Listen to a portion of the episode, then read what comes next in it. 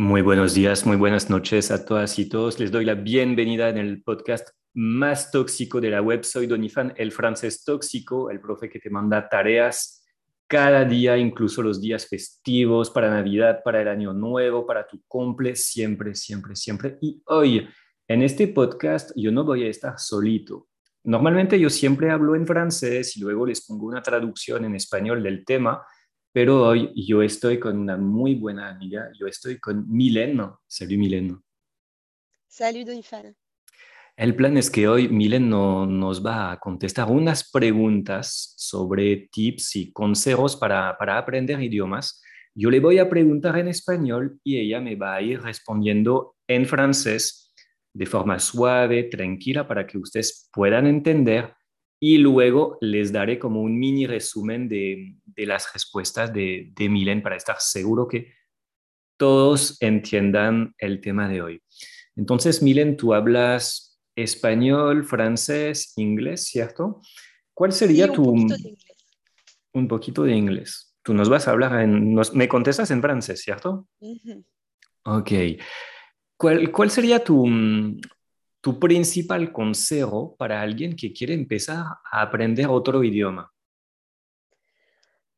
Alors, comme euh, premier conseil, je dirais de, de vraiment être motivé. Il faut vraiment être motivé pour euh, pouvoir apprendre une langue parce que c'est un investissement, euh, ça prend beaucoup de temps, il faut jamais perdre espoir d'arriver au niveau que l'on souhaite. Mais pour ça, il faut travailler, travailler et être constamment en relation avec, avec la langue. Entonces nos hablas de, de motivación, nos dices que tenemos que, que, estudiar día tras día, que o sea, que uno se tiene que apasionar. ¿Cuál fue tu motivación para aprender el español? ¿Qué es lo que a ti te, te dio ganas de aprender? Alors, premièrement, j'avais commencé à étudier l'espagnol à l'école parce que c'était obligatoire à ce moment-là. Mais j'ai vraiment, vraiment voulu aller plus loin dans mon niveau d'espagnol quand j'ai commencé à fréquenter des personnes qui parlaient espagnol et notamment des latino-américains.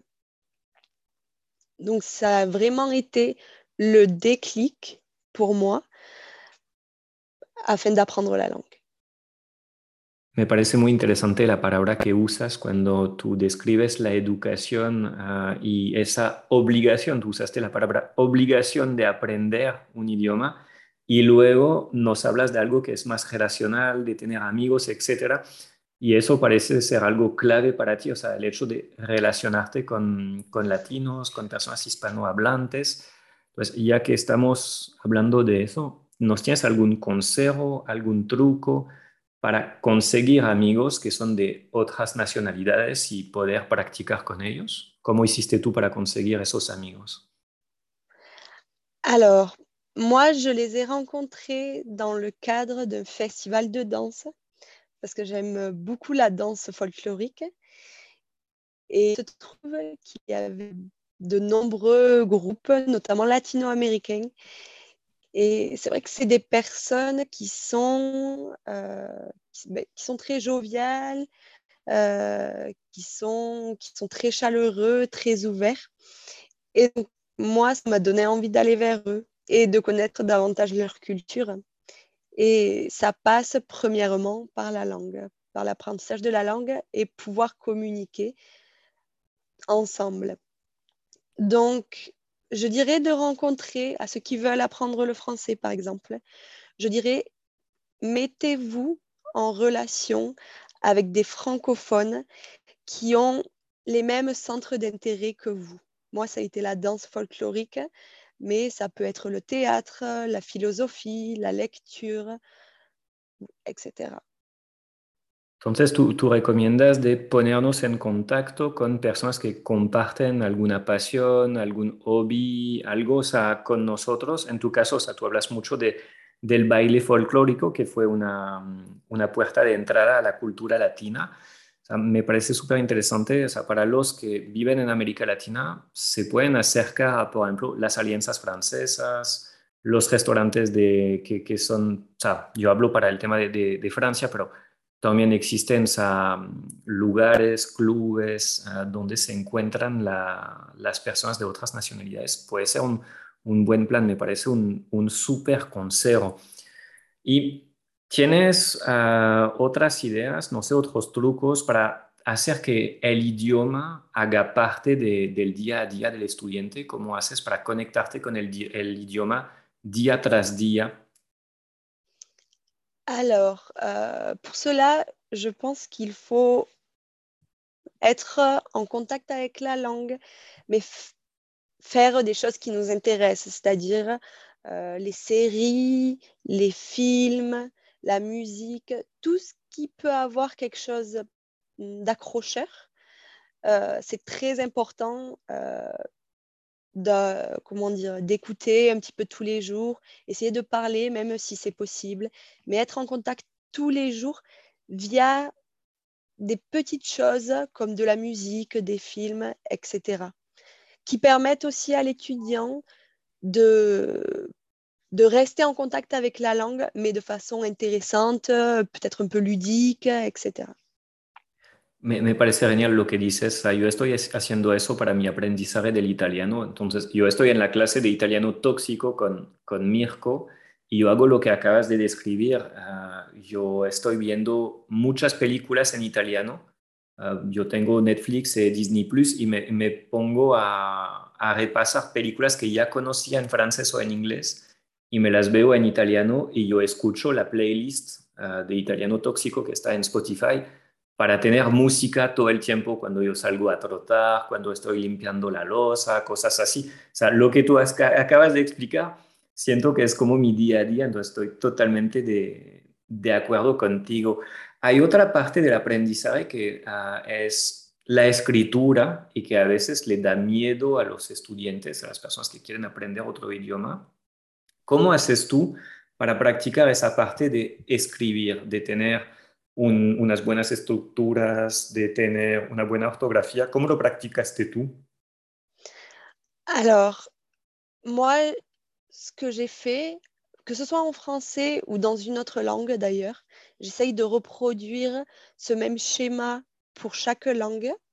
C'est vraiment de structurer mes idées.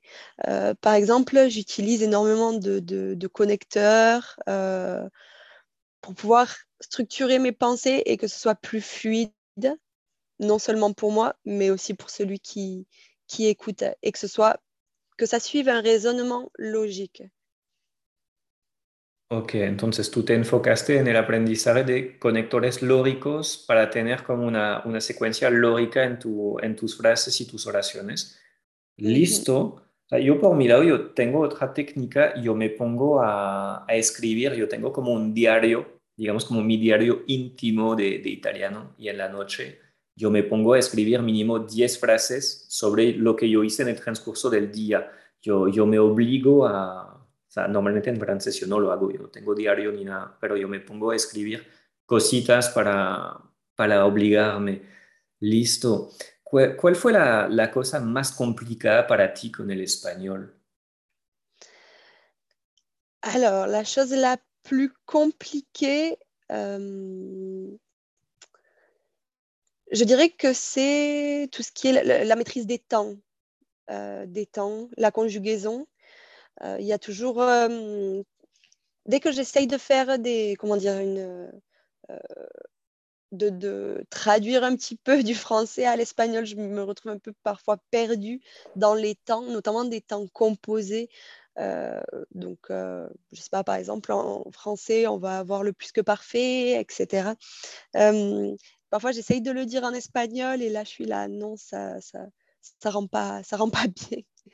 Donc, je pense que c'est tout ce qui concernerait la conjugaison. Je pense que c'est par rapport à ça, mais la conjugaison un peu plus, pas la conjugaison basique, sinon, pardon, mais plutôt la, conjugaison du subjonctif, euh, du conditionnel, du subjonctif de l'imparfait, des, des, petites choses comme ça qui au final sont, sont assez utiles. Par exemple, en français, je ne sais pas, je donne un exemple. Si j'avais été au rendez-vous, je serais, je serais peut-être prise à l'entreprise, par exemple.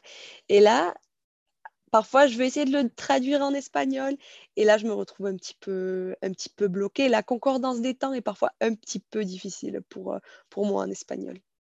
Creo que entiendo tu punto, o sea, es como algo de, de frustración que tenemos a veces de, en, en, mi idioma nativo, yo puedo decir cosas que son hermosísimas, que son complejas, con, o sea, con tiempos que son muy avanzados. O sea, tú hablas mucho de la conjugación, dices que la conjugación básica súper fácil, el presente, el futuro y el pasado. O sea, ya eso, eso, es fácil, pero cuando tú quieres ir más allá y hacer frases complejas, o sea, en francés suena bien y lo quieres como pasar del francés directamente al español y ahí te frustras, ¿cierto? Oui, c'est totalement ça. D'autant plus que hum, j'aime beaucoup Euh, comment dire, c'est un peu ridicule ce que je vais dire, mais bien écrire. J'aime les phrases. Le, français, c'est une langue très, très belle. Et, euh, j'aime bien faire des jolies phrases, euh, notamment à l'écrit. et donc, c'est vrai que quand j'essaye de, passer du français à l'espagnol et que, et que ça marche pas comme je veux, ou, que, comme j'aimerais, ben, c'est vrai que ça me, frustre un petit peu. Et ce qui me frustre aussi, c'est parfois un petit peu les, prépositions. Euh, les petites prépositions, c'est parfois le, le côté un peu plus compliqué de la chose, même si les gens nous comprennent en face, euh, parfois il y a des petits mélanges. Yo, yo, entiendo muy bien lo, lo, que dices porque yo lo veo en, en las preguntas de algunos de, de, los estudiantes de francés tóxico durante las primeras semanas me vienen a preguntar cosas que son muy complejas. Profe, ¿cómo yo puedo decir tal cosa? Y me tiran una frase que es muy complicada. Y yo les digo, pero, o sea, ustedes no pueden esperar después de solamente cinco días o dos semanas o un mes de tener en francés el nivel que ustedes tienen en español. Eso se demora años. O sea, y entonces lo que tratan de hacer es de traducir de un idioma al otro Ah, tal cual. Y primero piensan su, su frase en español para pasarla al otro idioma. Mientras que la, lo mejor para, para no frustrarse es de estar consciente de lo que uno sabe hacer en el idioma que está aprendiendo, conocer las herramientas y las palabras y las estructuras que, que ya están a su disposición para armar cosas que son entendibles, porque cuando uno trata de hacer cosas muy complejas, pero no tiene las herramientas, o sea, al final terminan siendo frases que no tienen ningún sentido y es, me parece a mí aún más, aún más frustrante. Hay, una, una, cosa que puede ser chévere para eso, practicar eso, siento que es la lectura. A mí me ayudó bastante leer en español.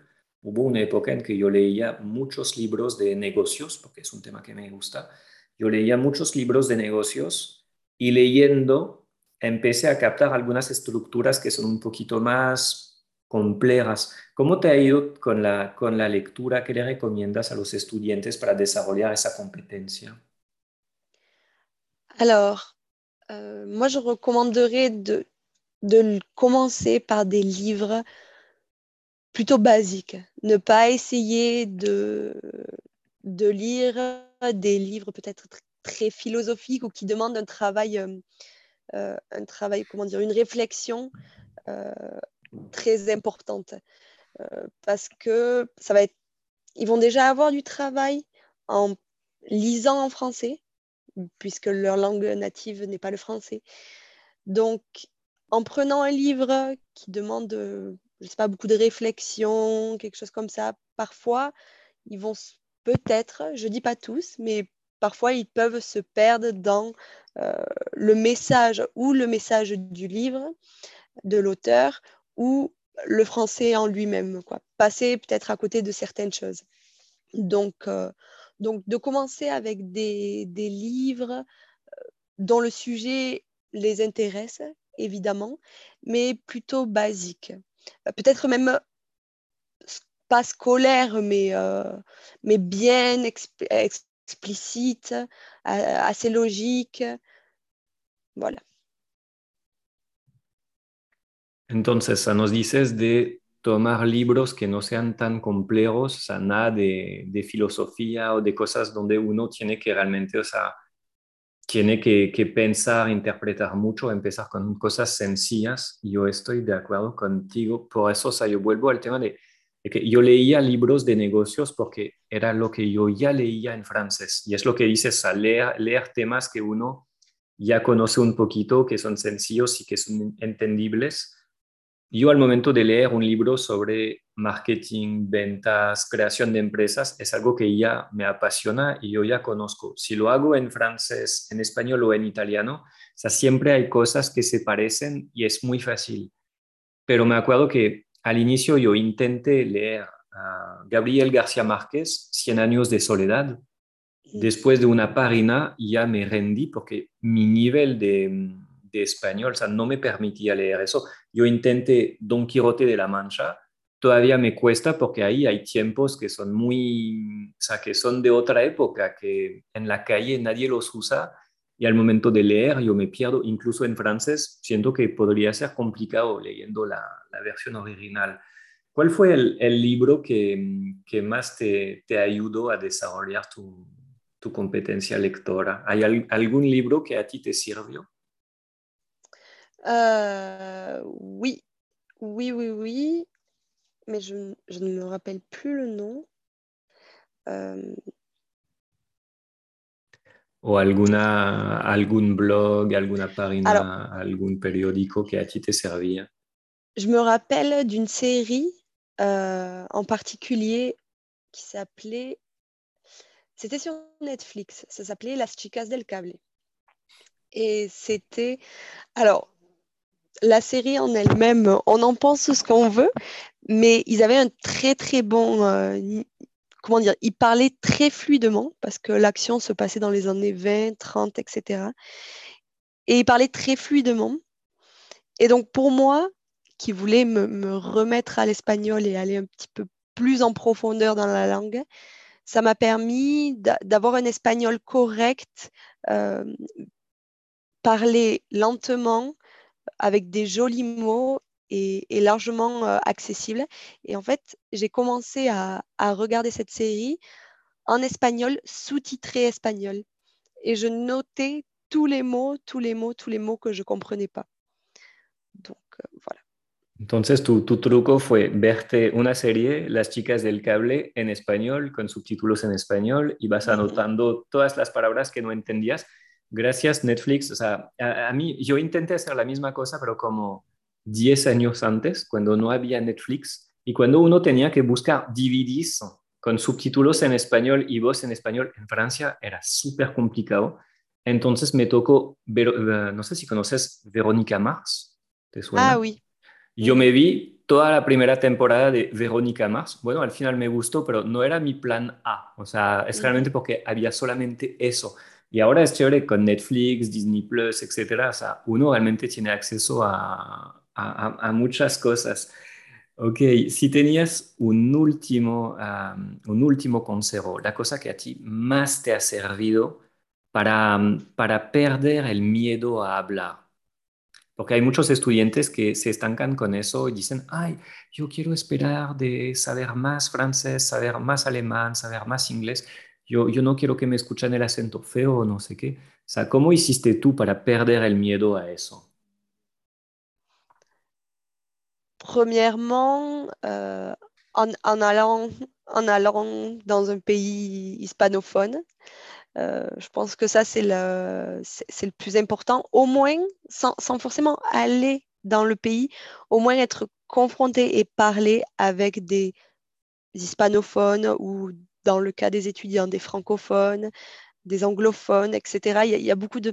Je ne sais pas trop si en Amérique latine ça existe, mais en France, il y a ce qui s'appelle le, café des langues, où c'est des réunions entre, euh, entre plein de personnes. On trouve ça sur Internet. Il y a beaucoup d'étudiants qui le font.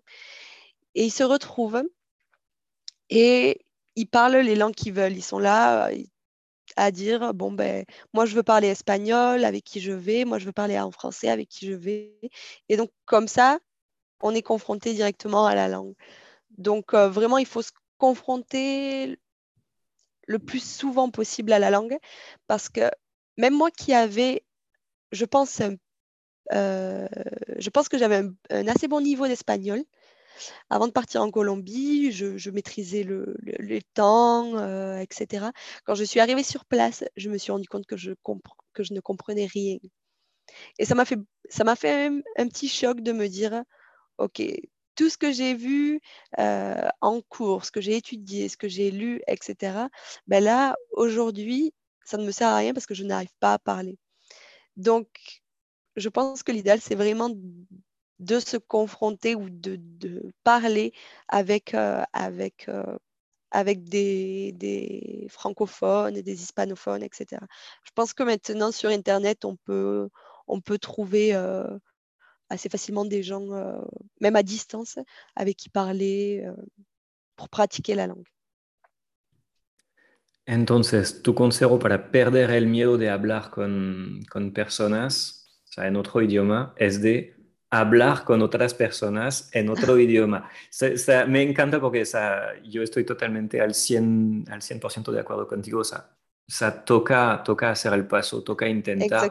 Y o sea, da miedo la primera vez, pero la segunda es más fácil, la tercera es más fácil. Y o sea, nadie les puede juzgar sobre su acento, nadie tiene el derecho de burlarse de su acento ni nada. Tú decías algo súper interesante, ah, que cuando llegaste a Colombia, ah, te diste cuenta que aunque tenías un, pensabas tener un buen nivel, no entendías nada. Me pasó igual porque en Colombia usan un pocotón de diminutivos, no dicen una mesa, dicen la mesita, no dicen la silla, dicen la sillita.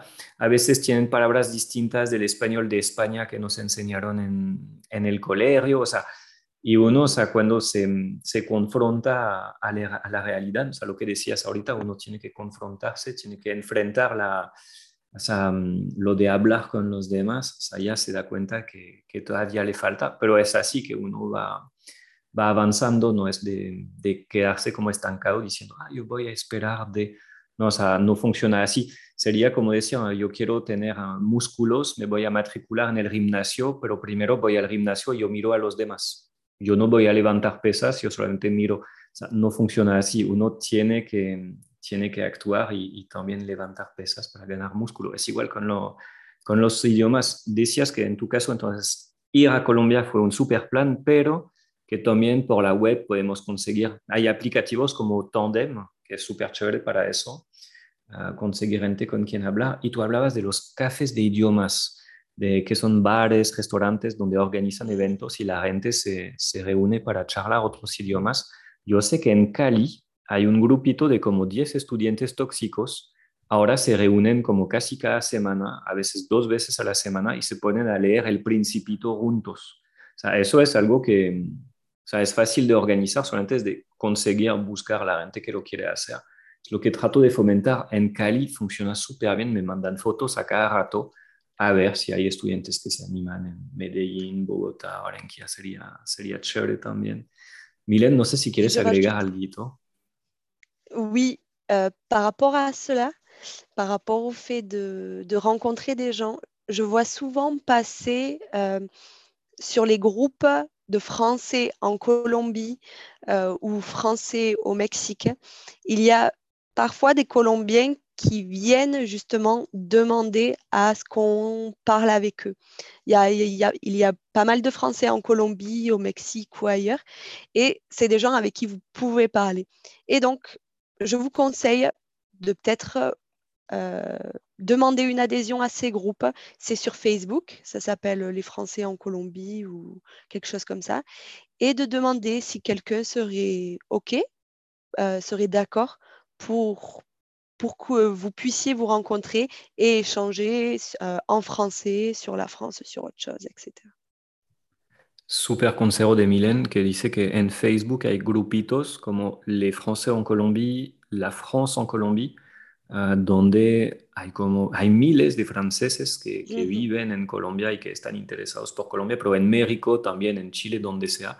sea, ustedes pueden ingresar a estos grupos y solamente publiquen y dicen, bueno, yo busco a alguien para, para charlar, para comunicar, etcétera, a ver si podemos, podemos relacionarnos por la web o ir a tomar un café. Y hay mucha gente que, que quiere eso también, o sea, francófonos que quieren aprender español.